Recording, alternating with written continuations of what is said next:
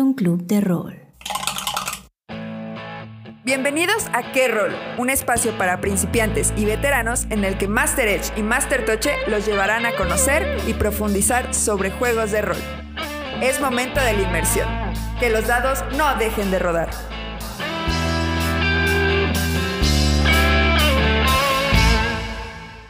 Qué bueno que llegaste, te estábamos esperando. Ocupa tu lugar que esta sesión va a empezar. Yo soy Master Toche. Yo soy Master Edge. Y nosotros seremos tus guías en este mundo de felinos en camino al Valhalla. Damos inicio a Qué Rol, un podcast en tu idioma. ¿Qué Master Toche? ¿Cómo te tratan estos días de neblina, frío, chipi chipi? Dengue. También.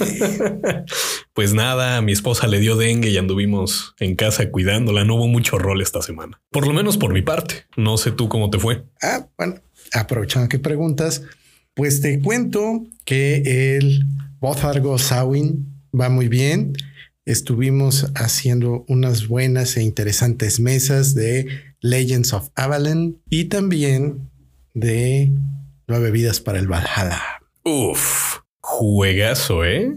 Platícame un poquito más de eso de Nueve Vidas para el Valhalla. Pues mira, de entrada, una de las cosas interesantísimas del juego y que a mí en lo personal me gusta mucho es que los protagonistas son gatos. Ya con eso ya tienen un punto a favor. Me gusta, me agrada. La otra cosa que se me hace muy rescatable del sistema es que es bastante sencillo, por lo cual las personas que tienen poca experiencia en el mundo del rol pueden entrar rápidamente.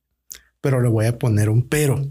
A ver. Una de las cosas que te sugiere el sistema y el juego en general es que trates de ser muy explícito en las descripciones y que aproveches tu narrativa para mostrar toda esta parte de violencia, destripamientos y cosas por el estilo, porque a diferencia de otros juegos, en Nueve Vidas para el Valhalla, tu felino no es un gato común y corriente, es un gato guerrero. Y no solo eso, evolucionado.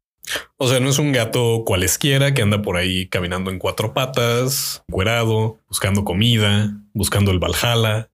Bueno, aquí sí buscan el Valhalla, pero ¿qué nos ha enseñado la historia sobre eso? Que al Valhalla se llega muriendo en batalla. Y los gatos tienen nueve vidas. Por lo tanto, Hay que caer nueve vidas en batalla.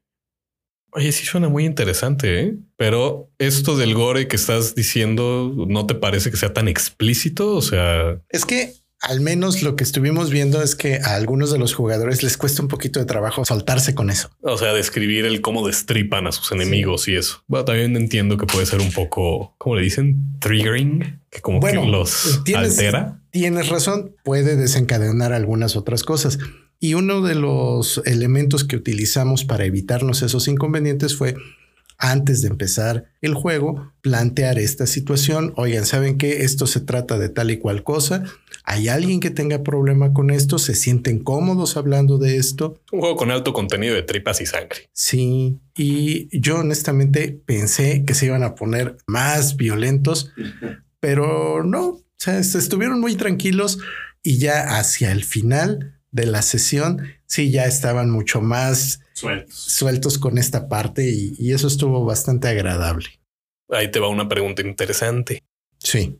¿Afecta en algo mecánicamente el que no seas tan descriptivo con cómo desmiembras a tu enemigo? No, mecánicamente no le pega porque no tienes ninguna ventaja o desventaja si es que tu narrativa es muy detallada o simplemente enunciativa. Ok. Pero esto sí le pega a la dinámica.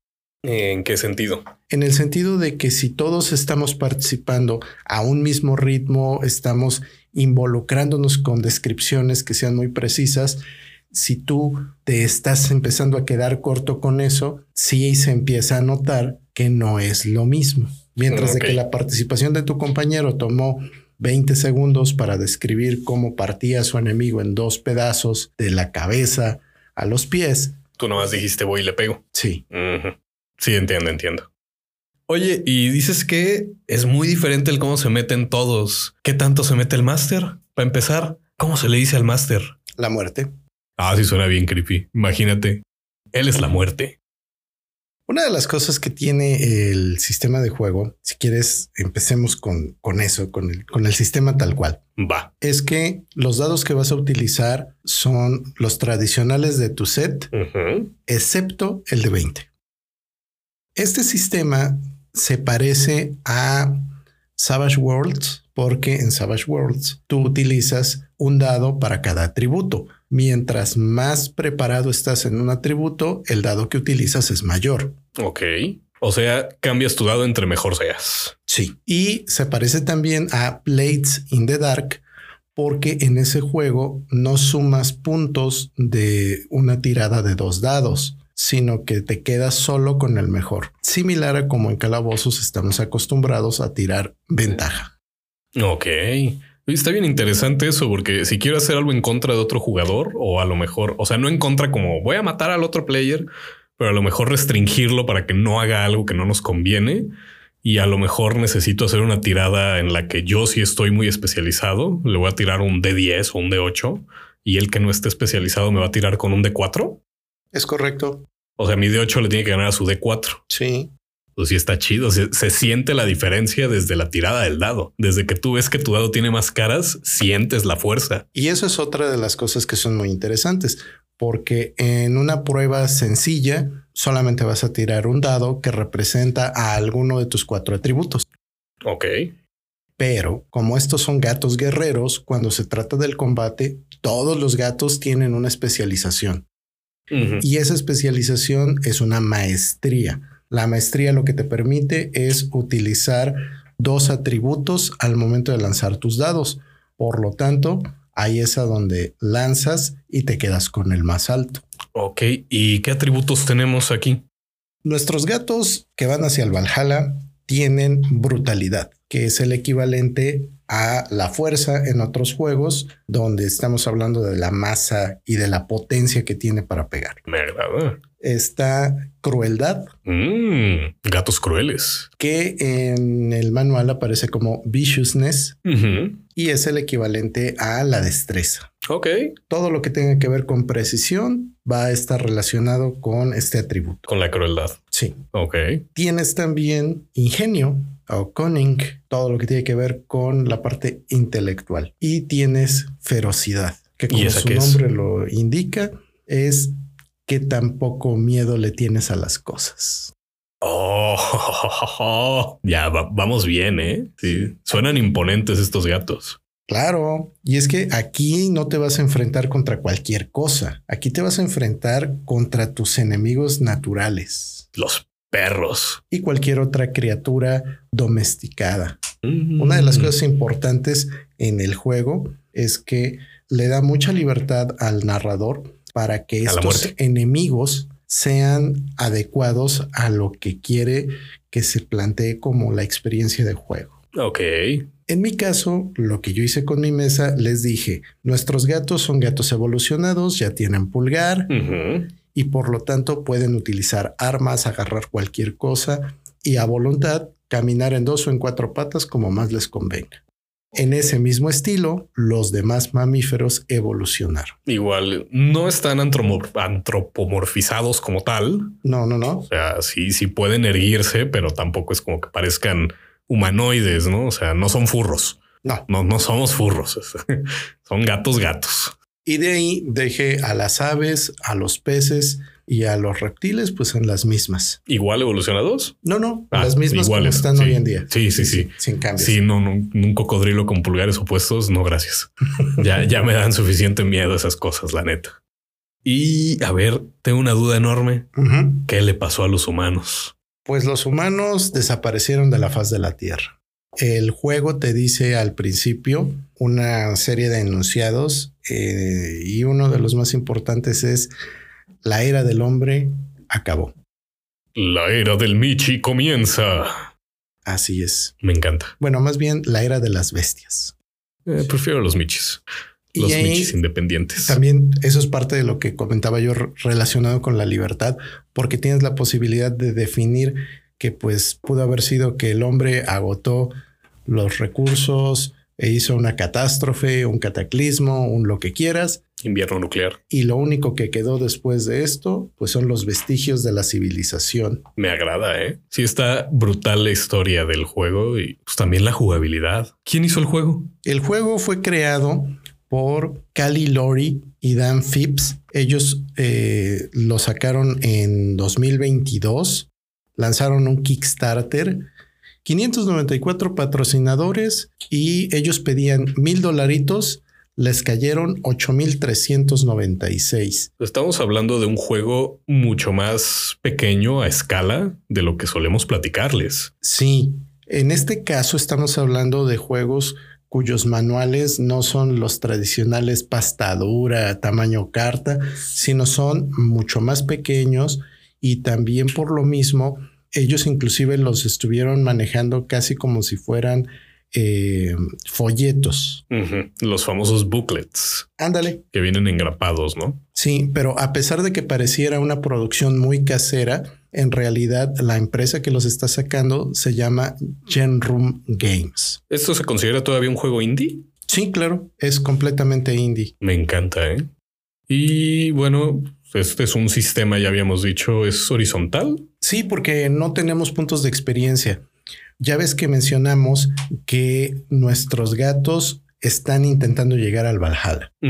Y en ese proceso, en alguna de las batallas, pues el oponente va a acabar con ellos. Cuando llegan al Valhalla, las puertas están cerradas porque todavía les quedan vidas. Los regresan, güey. Pero... Pero no los regresan en las mismas. Claro, les dan una bendición. Esta bendición se las otorgan los dioses del panteón de los Michis. ¿Qué dioses son esos? Los grandes gatos. Leopardo, jaguar, tigre, león y el rey de todos, el leopardo de las nieves. Lo cual me agrada mucho porque es un gato tote. Con bigotote. Sí. Es, como Shenlong, ¿no? Sí, ese es el leopardo de las nieves. Ok. Y dependiendo de a cuál le reces o cuál sea tu dios, te van a dar una bendición distinta. Se puede manejar de esa manera y también se puede manejar de forma aleatoria. Con mis jugadores, eso es lo que estuvimos haciendo. Aleatorio. Sí. Hay tabla de dados y toda la cosa. No, pero pues ya sabes que eso nunca le falla a uno. ¿Qué tipo de bendiciones me pueden dar? Se separan en tres categorías. La primera de ellas relacionada con tus atributos. La bendición puede hacer que uno de tus dados mejore. O sea, sube. Sí. Al que sigue. Ok. El límite es 12. Sí, porque no hay 20, ya dijimos. Ok. Luego tenemos las mejoras cuando combates con un enemigo. Ok. Aquí nuestros enemigos van a estar eh, separados en categorías. Aquellos que son gigantes, aquellos que tienen armadura o algún tipo de protección, los que son traicioneros o que te hacen triquiñuelas y aquellos que utilizan magia. Ok, los mágicos. Bien, entonces lo que tú tienes que hacer es que dependiendo de cuál es el enemigo con el que te enfrentas, identificar de qué manera lo tienes que atacar para que sea más eficiente. Sin embargo, si no utilizas el ataque óptimo contra él, lo que va a suceder es que le vas a regalar un dado de 6 a la muerte. Ah, caray. ¿Y qué va a hacer la muerte con esos dados de 6? Pues son tiradas enfrentadas, así que tiras tú, tira la muerte, el que saca el dado más alto gana. ¿Y qué pasa si le gano a la muerte? Ah, bueno, depende. Si le estás ganando a un NPC, pues simplemente lo eliminas y listo. No, no, no, pero a la muerte, a la muerte. Ah, bueno. Si se diera ese caso de que te enfrentaras con el narrador, entonces sí, podrías jubilarlo y adquirir el manto de la muerte. Uh, o sea que el, el máster de la muerte se tiene que hacer un gato y jugar. Pues a ver, pásame un gato entonces. Va, vamos a crearlo porque esa es otra de las cosas muy agradables de este sistema. Es súper rápido. Ok. Primero lo primero, ponle un nombre a tu gato. Se va a llamar Mermelada. Nombre de gato, por favor. Así se llama mi gato. No, pero imagínate. Y llega entonces entre las sombras el temible mermelada. No mouse, Mickey. ¿Se ve chido? ¿Cómo se ve chido, mermelada? Ponle nombre decente. Por favor. Se va a llamar Aramis. Va. Mermelada Aramis. Tipo de pelaje, color y demás detalles que lo caractericen. Va a ser gris rayado, Chido. pelo corto tabi. Y una breve descripción. Puede ser tanto de lo físico como de su conducta. Pues es un poco panzón, flojo, le gusta cazar, le gusta perseguir cosas más pequeñas que él. Muy bien. ¿A cuál dios le vas a rezar? Uf. Um, Leopardo, jaguar. vámonos tigre, por el leopardo de las nieves, es mi favorito. Ah, leopardo de las nieves. Muy bien. Donde va para lo que te- favorite god, ya Sí. lo vi. Aquí para lo que te sirve esto es para que tengas el arquetipo de tu personaje. Ok, o sea, es una decisión importante. Y ya nada más dije, Simón, ese. Muy bien. Tienes dos dados de 4, un dado de 8 y un dado de 12. Ok, eso lo reparto en mis atributos. Sí, a cada uno de los atributos le vas a poner uno de estos valores. No le vas a poner el número. Vas a escribir como siempre la anotación, la letra D de dado y el número de caras. Ok, de 8 para ferocidad. Vamos a dejar brutalidad en de 12 y los otros se van a quedar con el de 4, que espero no tener que usarlos mucho, ya veremos. Ya veremos. Y estoy viendo que el dios se llama Uncia. Sí, aquí a lo mejor producción nos puede apoyar con eso. A ver, producción, ¿qué significa? ¿No son los nombres de la familia? Porque el león es Leo, el león es Leo, el tigre es Tigris. Ahí en lo que me lo buscan, vamos a continuar acá. Muy bien. Tengo... Como son dioses guerreros, perdón, como son felinos guerreros, Eh, ya me ascendieron. chécate en donde está el centro de tu hoja, Armas. armas, con maestría. Mm, Tú vas a escoger una de esas. Pueden ser armas duales, pueden ser Espadas, espada o arma sencilla, hachas, una gran arma, arco, garras y o dientes sea, y desarmado. magia. Sí, Ay, hay magia también. sí, también hay magia. Me encantan estos juegos. Me voy a llevar. Se confirma. Sí, leopardo de las nieves. es el leopardo de las nieves. Oh, Gracias, producción. Buen nombre, la neta. Eh, pues mira, vamos a irnos con desarmado. Con desarmado, chido. ¿Le anoto algo ahí o lo encierro en un circulito? Márcalo Ok. y lo que vas a lanzar cuando hagas esos ataques, vas a tirar el dado de viciousness y el dado de ferocidad. Dijimos viciousness es crueldad. Ok, y ferocidad lo tengo en D8. D8 y D4. Ajá. Mira, no me fue tan mal para atacar en total. Eh, de ahí tengo bendiciones. Pues supongo que no, porque eso es cuando vaya a visitar al Valhalla. Vamos a empezar con una de a gratis para que Ah, el asunto no esté tan mm, lastimero. Así que tírame un dado de 6. Ujú. Cinco. De acuerdo. Tírame ahora un dado de 4. Ok. ¿Cuánto Tres. Muy bien. Tienes la bendición de los ojos que brillan como estrellas. Ok.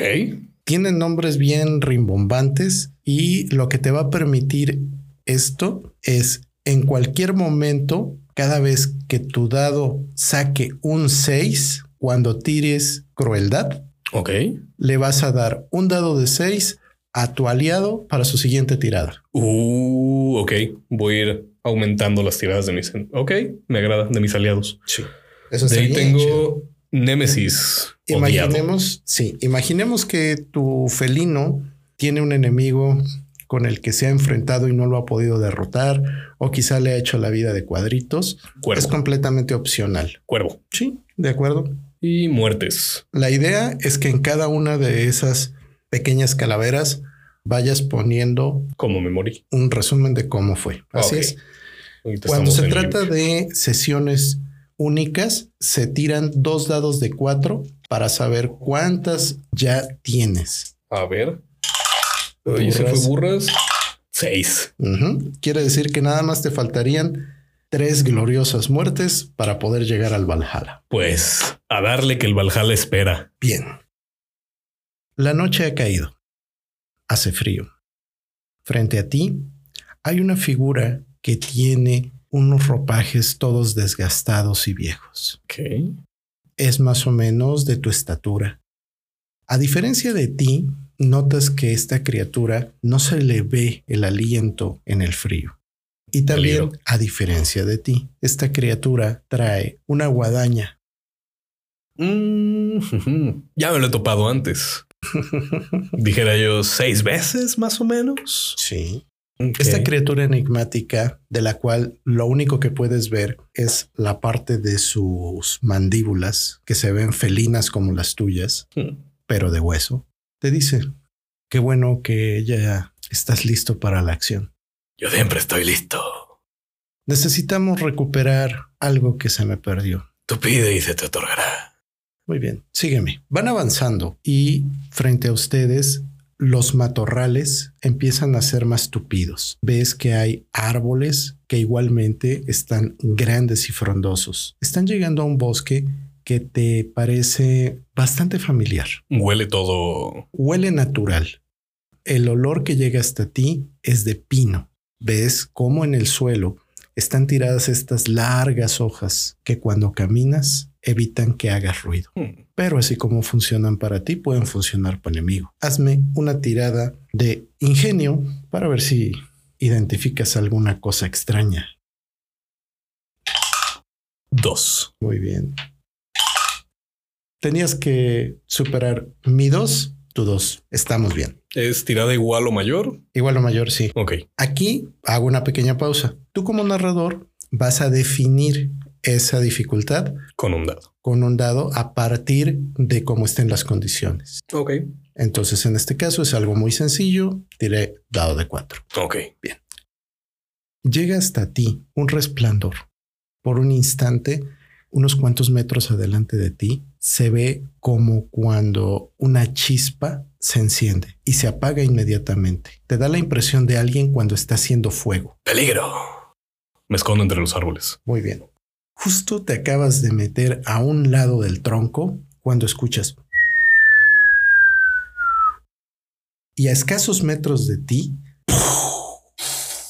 lo que cae es una de esas calabazas llenas de algún tipo de aceite encendido Ok. que genera un manchón que te ilumina y todo a tu alrededor. Sabes Ya que están haciendo eso porque te van a atacar. Así que defiéndete. Pues dicen que la mejor defensa es el ataque. Entre las sombras escuchas cómo rápidamente se aproxima hacia ti una criatura en dos patas. Acercaos si te quieres morir. La criatura trae una espada grande Ey, güey. y se lanza contra ti.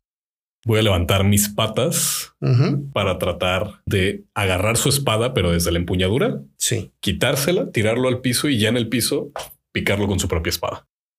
muy bien. Ahora, aquí hay que aclarar un detalle bien importante. Antes de que describas todo esto, lo que tienes que decir es cuál es el atributo con el que vas a atacar. Ok. o si vas a atacar con tu especialidad que es en las armas. Sí, me voy a ir desarmado. Ahora, como no tienes maestría en ataque desarmado, No, sí. Desarmado es mi maestría. ah, perdón. Es- Entonces tienes que hacerme una tirada de crueldad y ferocidad. ok. Crueldad ¿qué dado es De 12. y ferocidad es de 8. 7 y 10, 17. no, no se suman. Ah. Tu mayor número fue 10. Bien. Entonces, lo que tú quieres que suceda, pasa. Sucede. En este caso, tú sobrevives, tu enemigo no. Y te toca a ti como jugador describir la forma en la que acabas con el enemigo. Oh, me encanta. Te dije que te ibas a morir. Lo voy a azotar en el piso y con su misma espada lo voy a empezar a picar repetidas veces. Tac, tac, tac, tac, tac, tac, tac. Hasta que se deje de mover. Tiro su espada al piso y volteo a ver si hay alguien más cerca. Sí. ¡Salgan! ¡Vengan por su muerte! Gánale a un 8. Ey, Trae un acompañante y ese acompañante está blandiendo una espada bastante larga. Mismo asunto, me voy a aventar de frente para intentar pegar en la cara. Le voy a pegar mismo desarmado. Me voy igual con ferocidad y brutalidad. Saqué 12. Muy bien. Pues es el dado máximo. Digo, es el número más alto en el dado más alto. Lamentablemente este sistema no tiene críticos. Mm, chale. Pues mira, le voy a caer en la cara y con las patas de atrás voy a empezar a destripar su estómago. Te dije que te ibas a morir. No estoy relacionado con el gato con botas. Chale, mi crítico. ¿Qué te parece si aprovechamos entonces que terminamos así de rápido la escena y platicamos al respecto de eso? Aquí, en este juego, te decía yo, pues no está contemplado eso. Sin embargo, yo incluí una regla de la casa. Mm, a ver. Yo le dije a mis jugadores, si sacas el número más alto en el dado mayor, es un crítico. Y lo que quieres hacer no solamente se logra, sino que además se logra de la mejor manera posible como tú quieras. Pero incluí otro detalle interesante. Como estamos en una ambientación nórdica, saqué mis dados con runas. Ok. Y dije, ya que sacaste tu crítico, vamos a ver si es todavía un crítico más crítico. Ah, o sea, el crítico puede ser más crítico aún. Ajá. Y en este caso, el chiste de este crítico súper es que si en los dados de runas sacaban igual símbolo, ok. Entonces ahí sí era el súper, súper crítico, porque eso les daba la posibilidad de que alteraran la historia. Ok. O sea, ese crítico es un súper crítico y puedes hacer lo que quieras con ese crítico. Prácticamente. Se parece mucho a lo que les hacía en Fallout. Cuando sacaban un crítico en percepción, les dejaba agregar un detalle a la escena. Generalmente eran detalles que les ayudaran siempre y cuando no se pasaran de lanza, así como me encontré una servoarmadura completamente cargada con una minigun con mil balas. Mm, tampoco seas así, aguanta, pero puede ser un detalle que te ayude como que hay algo tirado, una pistola, una bala que me va a ayudar a salir de esta situación, etcétera, ¿no? O sea, sí, algo que esté dentro de la normalidad. Sí, ahí no tenía súper críticos. Ahora, fíjate, la perspectiva que yo tomé para que estos supercríticos fueran así es porque en principio de cuentas, eh, el hecho de que te salga una muy buena tirada en el dado, la mayoría de los sistemas te lo recompensan. Sí. Ya sea que haces las cosas de mejor forma, en menos tiempo, o en el caso de los combates, pues que le haces más daño a tu oponente, que le puedes pegar otra vez, en fin. Sí. Sin embargo, hay situaciones que no están relacionadas con el combate en donde los críticos adquieren otra perspectiva. A ver, ¿cómo cuál? Estás buscando una planta que necesitas para hacer el antídoto. Ah, ok, sí. De un veneno. Haces tu tirada y sacas 20. El hecho de que tú hayas sacado crítico no obliga a que las cosas aparezcan. Si tú estás buscando este ingrediente para el antídoto y resulta que solamente crece en la zona donde hay bosque de pino y tú estás en un pantano, aunque hayas sacado el crítico, no va a estar ahí. Mm, sí, tienes toda la razón, pero a lo mejor da la casualidad de que el Elfo Ranger traía una en su bolsita. Es que entonces ahí ya no entras en el crítico, ya entras en una cuestión de decisión y de narrativa, porque en muchos juegos, como en Calabozos y Dragones, lo que trae tu personaje está en la hoja, por lo tanto, pues lo compartes con tus compañeros. Pero aquí el asunto es hasta dónde llega el poder del crítico. Sí, sí, sí se siente un poquito. O sea, sí entiendo ese punto de no puede generarse espontáneamente, no tiene sentido, pero a la vez sí siento así como chale, mi crítico no me sirvió para nada. sí, y, esto, eh, sobre todo en los juegos que son mucho más narrativos, tiene más peso, porque entonces adquieres la posibilidad de modificar tu entorno de una manera mucho más constructiva. ¿Y qué pasa entonces con el otro lado del espectro? Los fallos críticos, las famosas pifias. Yo no los estuve contando porque el chiste es que los gatos mueran en condiciones de batalla y las condiciones de batalla pues tienen que ser muertes gloriosas. Por lo tanto, si solito se tropieza y se vuela la cabeza con su propia espada, pues eso no tiene nada de glorioso. Lo van a rechazar del Valhalla así de sáquese, ¿qué anda haciendo aquí? Ni bendición ni nada, pateada de regreso. Vámonos. Fíjate que esa es una regla de casa que podría yo implementar. Sí, pues te moriste sin de forma no gloriosa. Sin gloria, pues no te llevas bendición ni nada, ya nada más gastaste una vida a lo tonto. Sí. Y bueno, ¿tú qué eh, reglas de la casa aplicas con los críticos? Híjole, pues mi favorito es ese, que no nada más lo aplico para Fallout, también lo he metido en otros juegos en el que si sacan un 20 en ciertas situaciones, los dejo alterar la escena a favor de ellos. Obviamente, sigo siendo yo el refer y sigo siendo yo el que les dice tampoco te vayas a pasar de lanza. Y lo que sí me gusta mucho hacer es con los fallos críticos. Con los fallos críticos me gusta que pasen no siempre los peores resultados, pero sí los más graciosos, los más ah, cómicos. O sea, como se los había explicado en alguna vez jugando zombie, un 1 te va a causar problemas horribles. Por ejemplo, nuestro productor, Silvetsky, la vez que intentó romper un cristal y le salió un 1, no se había envuelto la mano, pues ahí toda la mano estaba llena de cristales, toda cortarrajeada, dedos. Bueno, pero déjame te cuento, eh, en una de mis mesas estábamos en un combate bien interesante porque es una armadura animada que intenta golpear a los personajes de los jugadores. Entonces hago la primera tirada de ataque, tiro mi dado de 20 y me va saliendo un 1. ¿Qué le pasó a la des- ¿Se desarmó? ¿Se desarmaduró? Pues eh, en este caso, para mí lo lógico es que, pues como la armadura está vacía, pues el brazo simplemente salió con demasiada fuerza y se zafa de la armadura y va por allá. Es, es lo que te digo, los fallos a veces tienen que ser cómicos en lugar de muy negativos. Y luego, como todavía le quedaba el otro brazo para atacar, Otro uno. otra uno. No, Y esa sí fue la verdadera pelea de mancos. Y la armadura cabezazos. No, Eso fue lo último que intenté porque de alguna forma había que combatir. o sea, sí.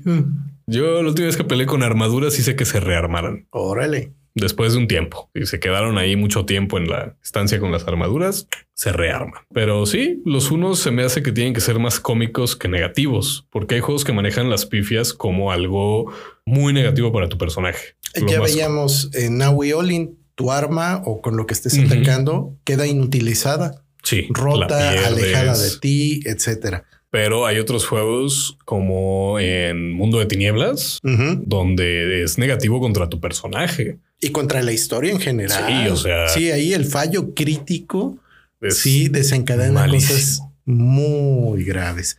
Y eso tiene que ver con la probabilidad, porque el que un número te salga alto depende de qué tan posible es. Y por eso normalmente los sistemas lo equilibran.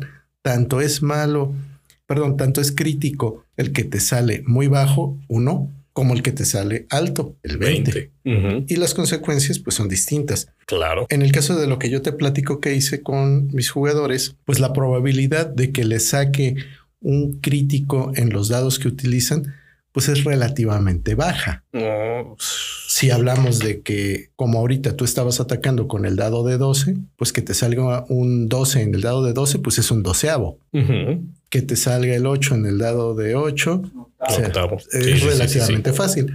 Por eso fue que se me ocurrió meter mis dados de 8 que tienen las runas vikingas para que entonces este súper crítico fuera una posibilidad de 8 en 64. Oh. O sea, Todavía más pesado. 12.5%. No, pues no. Bueno, sigue estando cordial, ¿eh? Está muy agradable Sí, sí, sí, la porque el crítico en Calabozos y Dragones es 5%. Sí. El crítico en la llamada de Tulu es 5 si se trata de pifia o 1% si se trata de éxito. Sí, es cierto. Y ahí sí está más difícil. Ahí sí pasan cosas muy malas si te sale fallo crítico. Es correcto. Pues pifiaste tu continuación Pues es que la verdad me arrepentí. de lo que ibas a decir. Sí. Pues no ¿A ti está no tan chido. pasado? No está tan chido estarse arrepintiendo. ¿eh? A ver, cuéntame, ¿por qué no? Si yo tengo el derecho. Pues mira, hay veces que tienes que continuar algo, ya estás diciendo algo, ya vas a la mitad y eso de no, espérame, espérame, espérame. Mejor no, me arrepiento, no lo voy a hacer. Eso no está chido. Porque uno como máster, cuando ya me estás contando que te vas a aventar de las escaleras y todo eso, ya estás pensando como máster el qué va a pasar después de tu acción. Y que a media acción te retractes y digas mejor no, pues es así como, ah, y lo que ya pensé que, ¿quién me devuelve mis cinco segundos de reacción? Bueno, ¿tú, ¿tú considerarías que ese asunto de retractarse podría tomarse como una, como una trampa? Es decir, Hmm. yo jugador te voy diciendo como por pausas qué es lo que quiero hacer y tú que reaccionas muy rápido ya me estás diciendo cuál es la consecuencia. Ah, entonces, claro. entonces yo digo, no, espérame, espérame, espérame.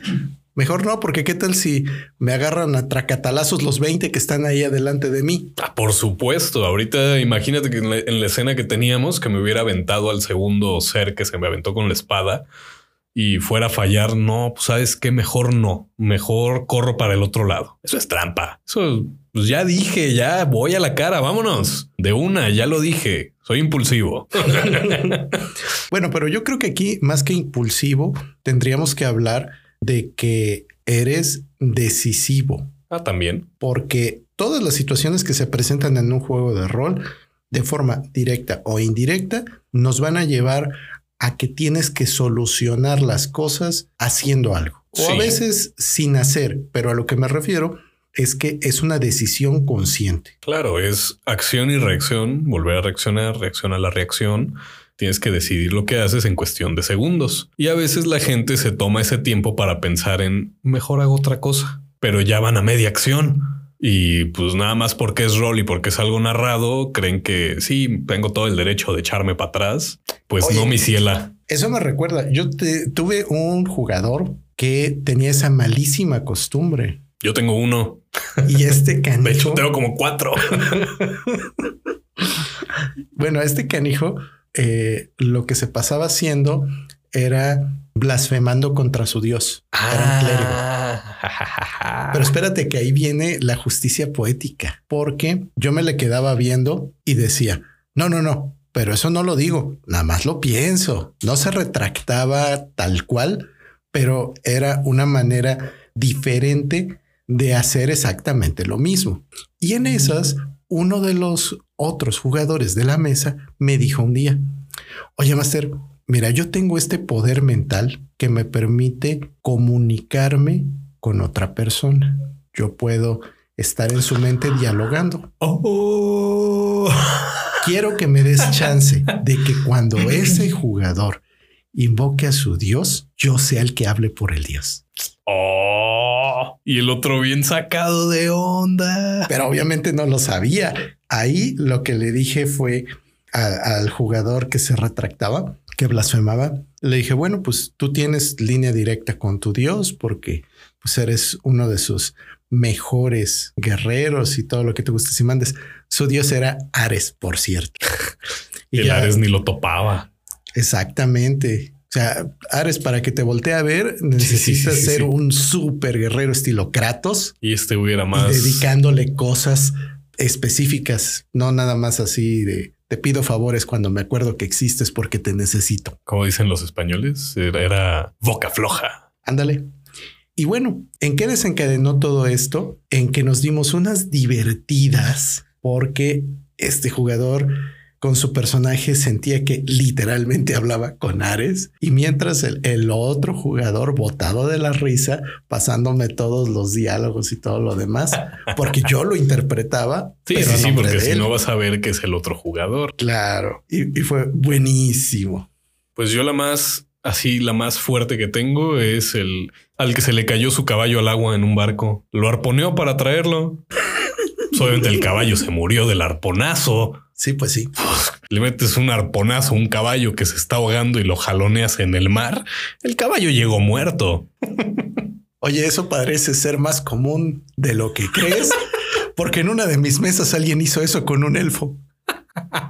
¿Arponearon al elfo? El elfo lo venía persiguiendo un tiburón y los que estaban en el barco tomaron el arpón y en lugar de apuntarle al Tiburón. tiburón, le apuntaron al elfo, ¿Cuál era la lógica tras eso? que iban a fallar la tirada y le iban a pegar a- al tiburón.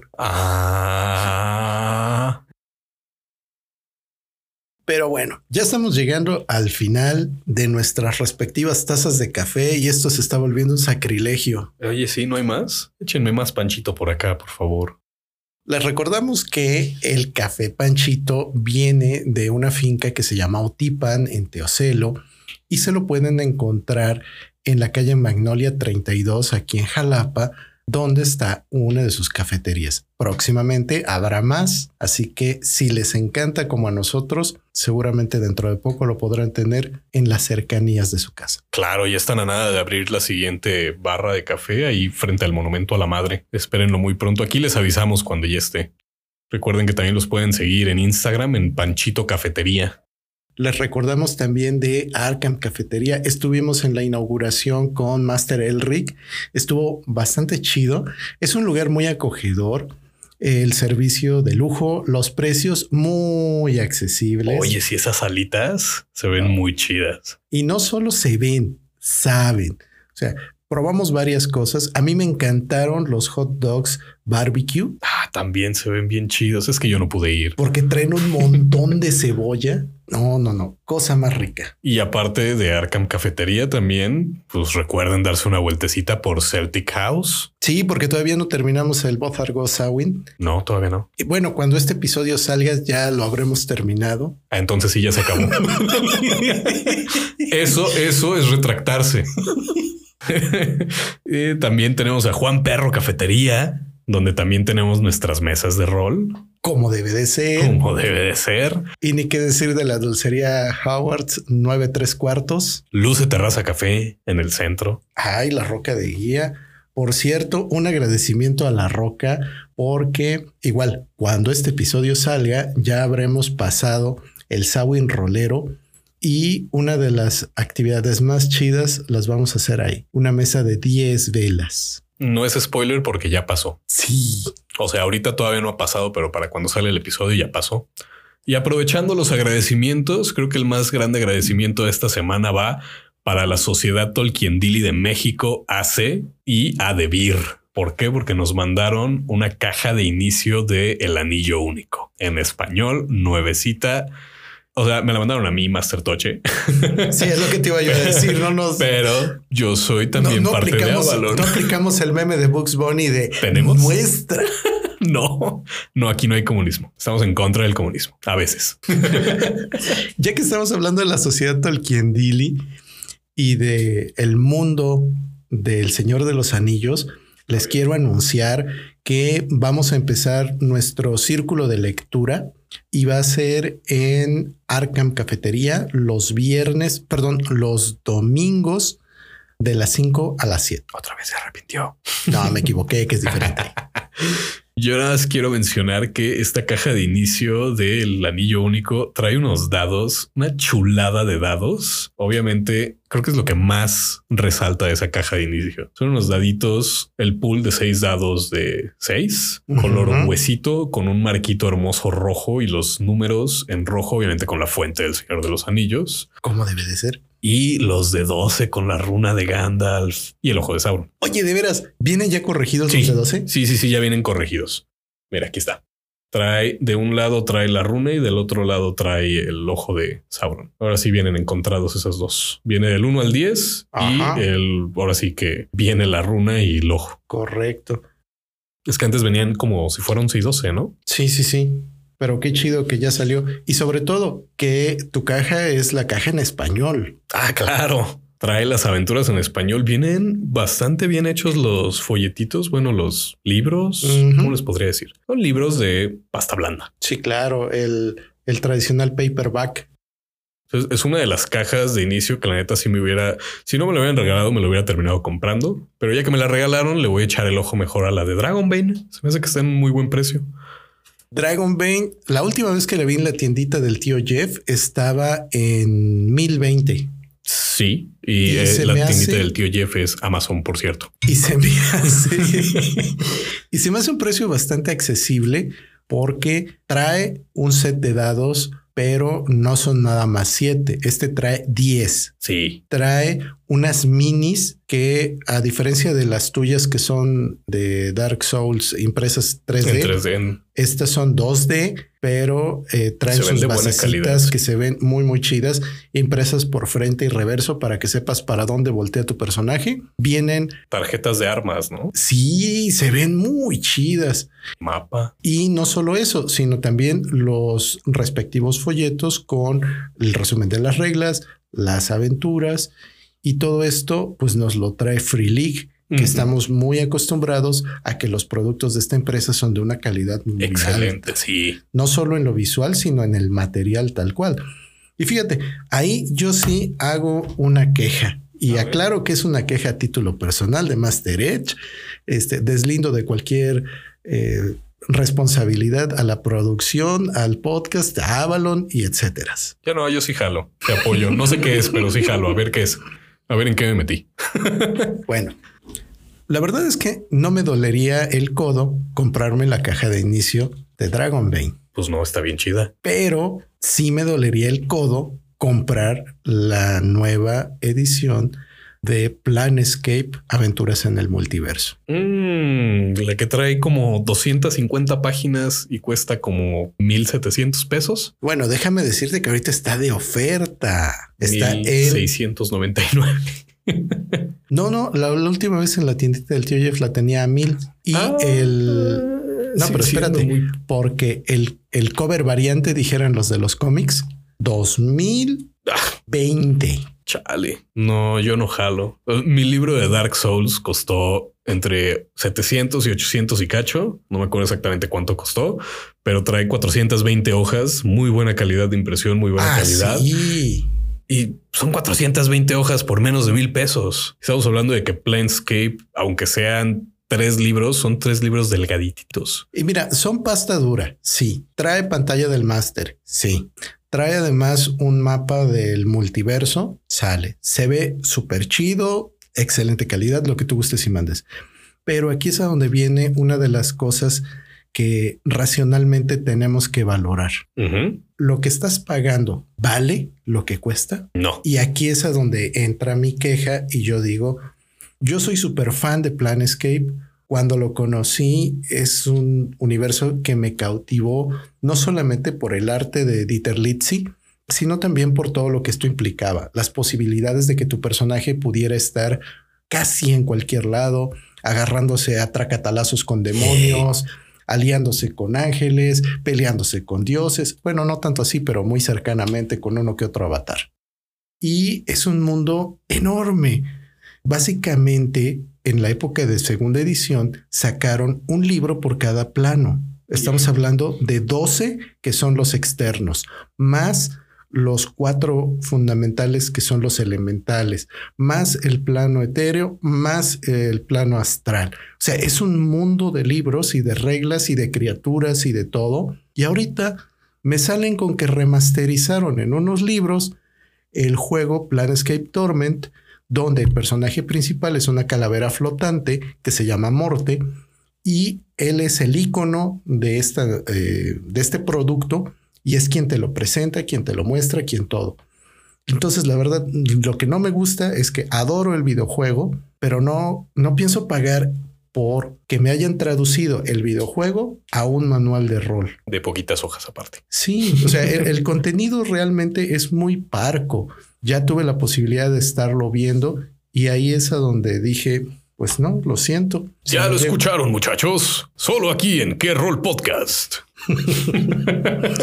y bueno, ya si algún día de estos me lo regalan, me lo encuentro a 100 pesos o algo por el estilo y me lo compro, pues ya les diré. Qué polémico. Mi queja se va para el siguiente episodio porque pues ya no tenemos tiempo. Me queda nada más tiempo para decirles que recuerden seguirnos todos los jueves en Spotify y en sus plataformas de podcast favoritas y síganos en redes sociales. Estamos en X y en Instagram como arroba que bajo podcast y en Facebook como que rol. Y también sigan por favor a Avalon Club de Rol. Aprovecho para mandarle un saludo a Vicky Ries una muy, muy buena jugadora que tiene rato que no la tenemos en las mesas de Avalon, pero ya avisó que va a estar en el Sawin, entonces... Que estuvo en el Sawin. Cierto. Un saludote, un saludote para Vicky. Saludos. Pues esto fue todo por hoy, muchachos. Recuerden tirar pues muchos éxitos críticos y tomen agüita y como siempre, que, los dados no dejen de rodar. Bye. Digo miau. Vamos por el pan de muerto. Ah, está bien caro.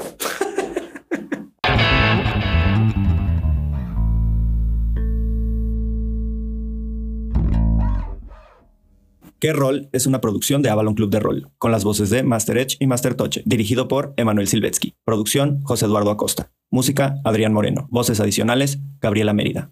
El abuso en la tirada de pifias puede ser nocivo para tu personaje. Avalon Club de Rol, todos los derechos reservados.